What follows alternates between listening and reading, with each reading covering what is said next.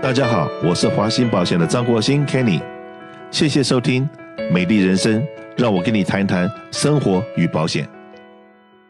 今天在这段节目里面，我请到了我们洛杉矶哈冈学区最资深的教委徐乃新徐先生，我让我介绍一下，在四十年前，当我刚刚踏入美国的这块土地，就已经听到徐先生的大名，知道他这帮很热心，在提携后进。然后在辅导很多的这个我们刚刚移民来的人，希望找工作的时候，呃，有很多人很羡慕这个一个政府的工作。那那个时候四十年前，大家都认为到邮局做邮差或到邮局做一份工作的话，那是一个铁饭碗。那很多人很想要去从事这份工作。那徐先生那个时候已经是前辈，已在邮局工作了，所以他就很义务的、很免费的告诉很多人怎么样去报考这个邮局的工作。包括我自己的内人，我的太太，呃，一来美国的，到了加州的第一份工作也是进了邮局，也是在徐先生的教导之下拿到了这份稳定的工作。那当然了，我刚刚讲过，第一个在社区一直在付出的人，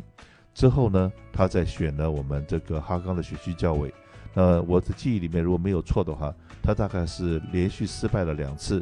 到了第三次才当上的这个教委。那那个时候我有机会，我就问徐先生说。呃，当教委的这个收入也只有这个几百块钱的车马费的一个象征，那为什么你要花那么多时间来做这个教委的工作？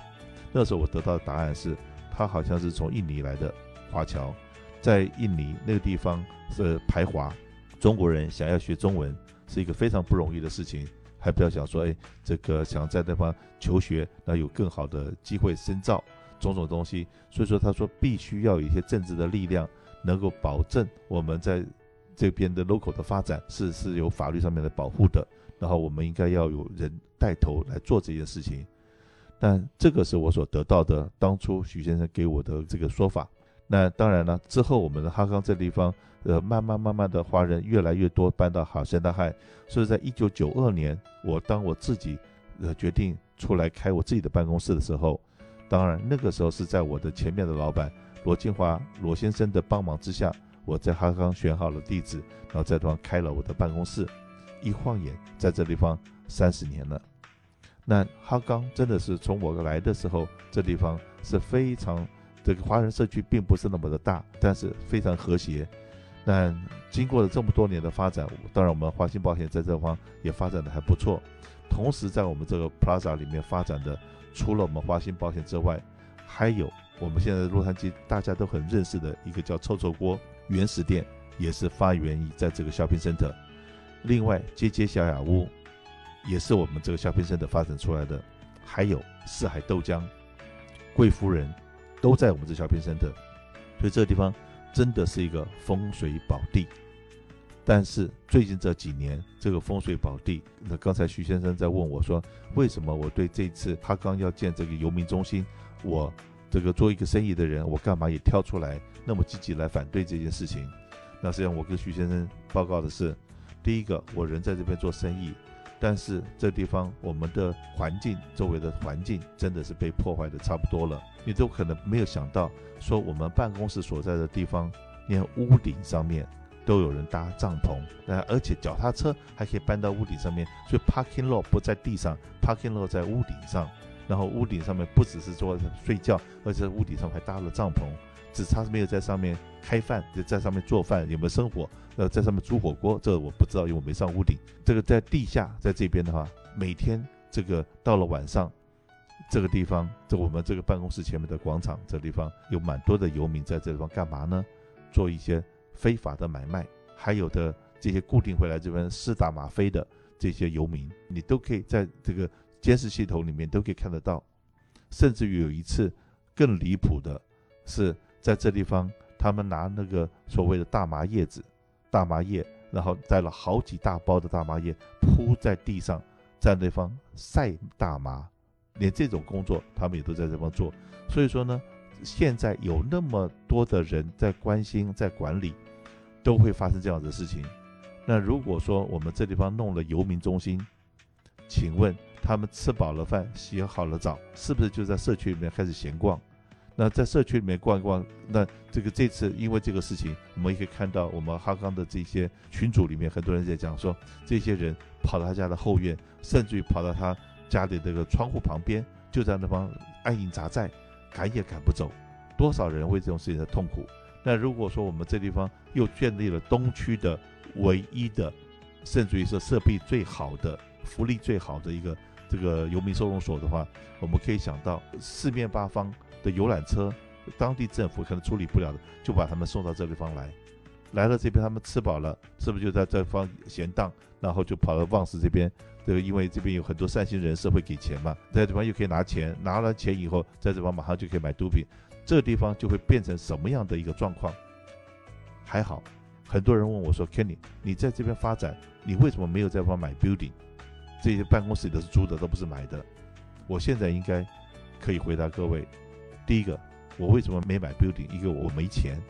第二个，很可能我命比较好，我没有买 building。因为如果这个地方真的变游民中心，请问这附近的 property 这边的治安？是不是要变坏到什么程度，我们都无法想象。但到底这个哈冈是怎么发展起来的？那目前我们所碰到什么样的问题？那我还是请最有资格讲哈港历史的徐先生来给我们大家报告一下。来，哎，呃看你谢谢。呃，第一个首先要更正的，我不，我虽然是资深教委，我是前教委，我已经退休了，所以我现在不是教委。我是一九七九年到美国来的。八零年我就搬到哈港，那时候哈港只有五百五百多户华人。我记得最早的最出名的华人，像张宗慈在台湾，如果是你在台湾待过的，你就晓得五十年代的美人鱼那个家庭的张宗慈，他就是最早的一批在这里的。那么我们这些华人在这里一步一步的，很多都是从台湾到这里来升学、留学，然后呃学成了之后。他们从呃别的州或者从 Monterey Park 慢慢的往东走，搬到哈港来，所以哈港当初是很单纯的，而且哈港那个时候是以老白人为主的，主流社会是以白人为主的，所以我在竞选教委的时候，那个时候很多白人就奇怪的说：“哎，那么你为什么要选教委？”我说：“为什么不可以选呢？我是我是。”呃，代表我们的主义来来讲话的，呃，我选了两次没有选上，第三次我选上了，这是我的一颗中国心跟我的美国梦。我们每一个人都有一颗中国的心，但是我们每一个人也都有一个美国的梦。可是各位想想看，到今天三十年过去了，我到现在已经四十年过去了。美国的梦慢慢的有点破碎了，我们看看那个美国的大环境，中央联邦政府搞得不三不四，州政府搞得乱七八糟，洛杉矶县政府自从肯纳比下台以后，换了新的这个自由派的那个杰尼斯汉来呃呃来主持。他当初说要在 Fairway Drive，就是 Walnut City Incorporated Holiday Express 那个 motel 要开设一个 Home Key Project，就是专门收容无家可归的流浪汉，把把那个呃整个 motel 包下来。结果 Rowland Heights 的那些呃以白人为主的这些居民协会发动了很多人去反对，在公听会里头吵得一塌糊涂。呃，洛杉矶康帝就改变主意了，就放弃那个 motel，改到我们哈港第七街六十号出口公路出口的呃 Motel Six，在 Dennis 的的西餐厅的后头有一个 Motel Six，是一个印度呃老板的，他就把那个整个 Motel Six 要过来，然后就开设了有名收容所。今天我们所要了解的就是第一个。游民很多，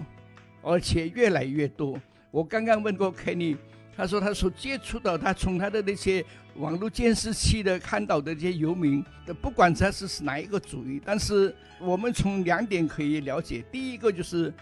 康帝做这个在我们哈港开设这个收容所，他有他的想法，我们也不能拒绝，因为他是我们的父母官，但是。为什么会有那么多游民我们可能从几个地方来来分析一下。我记得十几年前我就，呃，Kenny 就跟我提过了，在邮局旁边有好多的一些游民，他常常叫警察来赶呢。可是我昨天在我的呃微信的群组里头，那些居民就提出来了，有一位刘先生说，我家后院有一个呃游民在那边搭了一个帐篷，然后叫警察来了，警察说，哦，我没有权利赶这个流浪汉的。为什么警察没有权利呢？警察的权利哪里去了？那就是说，因为我们加州的法律太过自由化了。现在的美美国的警察跟我儿子当警察时时候的那个警察完全是两回事了。那个时候的警察受到大家的尊重，那个时候的警察非常有权力的。现在的警察几乎是看到罪犯都要。呃，先退一步再说，要考虑怎么来处理的。你这些轻罪的这些犯人抓了也没有用嘛，抓抓进去了之后，法律说，哎，你呃检察官说我不起诉，你把他放了吧，就放了。那么这些人犯了罪的人，很多就是无家可归的流浪汉的这些根源了。所以